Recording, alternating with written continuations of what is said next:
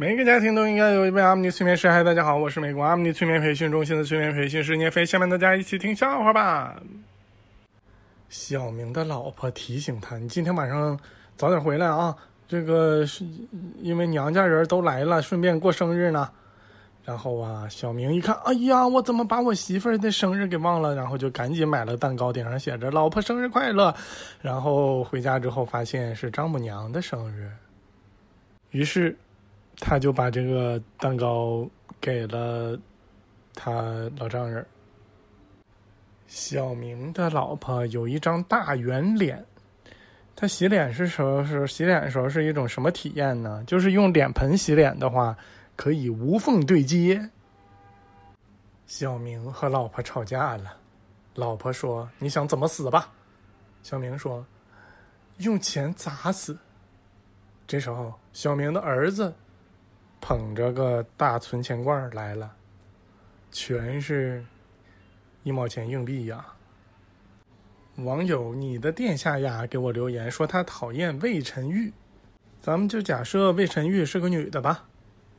在公司里边，领导见了魏晨玉，说：“你又胖了。”然后呢，第二个人就是一个同事见到了魏晨玉，说：“哎呀，你咋又胖了呢？”然后第三个同事见到了，说：“哎呀，几天没见你又胖了。”这魏晨玉这这咋整啊？完了，结果他见到小明的时候，他就先开口，他不让小明说，他自己先说。小明，你看我是不是又胖了？小明仔细看看啊，你怀孕了。网友 O V O J 说他讨厌他的运气不好。小明运气也不好。小明今天他遇到了一个女孩，那眼睛超美呀，就仿佛那个女孩能一眼就看透小明的心。所以小明只好把刚偷的钱还给了那个女孩。谁叫他能看透心呐？包青天当年，他问给自己家孩子取啥名好呢？需要是希望这个名吧，能够给大家带来福祉，对所有人都有好处。小明给他出主意：你家孩子就叫包邮吧，江浙沪包邮。武媚娘去了一趟尼姑庵。立马变成了武则天，甄嬛去了一趟尼姑庵，立马当了皇太后。杨玉环去了一趟尼姑庵，结果变成了杨贵妃。小明听了也想去尼姑庵，被尼姑赶出来了。小明走在路上，而后边俩女生在那聊天儿。就跟在他背后走啊，就说：“哎，你看那男生多帅呀！我要去，我我要去跟他搭讪。”然后结果呢，小明忍不住就回过头来看着这俩女生。结果这俩女生就说：“哎，你去吧，你去吧，我不拦你，你去吧。”小明心想：“我现在都这么受欢迎了吗？大家都强烈推荐别人来见我吗？”小明问一个女同事。哎，听说昨天晚上那谁跟你表白了，感觉咋样啊？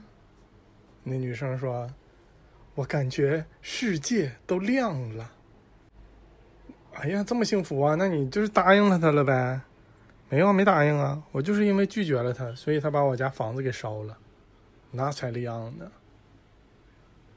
小明的老婆梦见有两条龙跟自己玩儿做游戏。他问小明：“你说这个梦是代表什么意义呢？”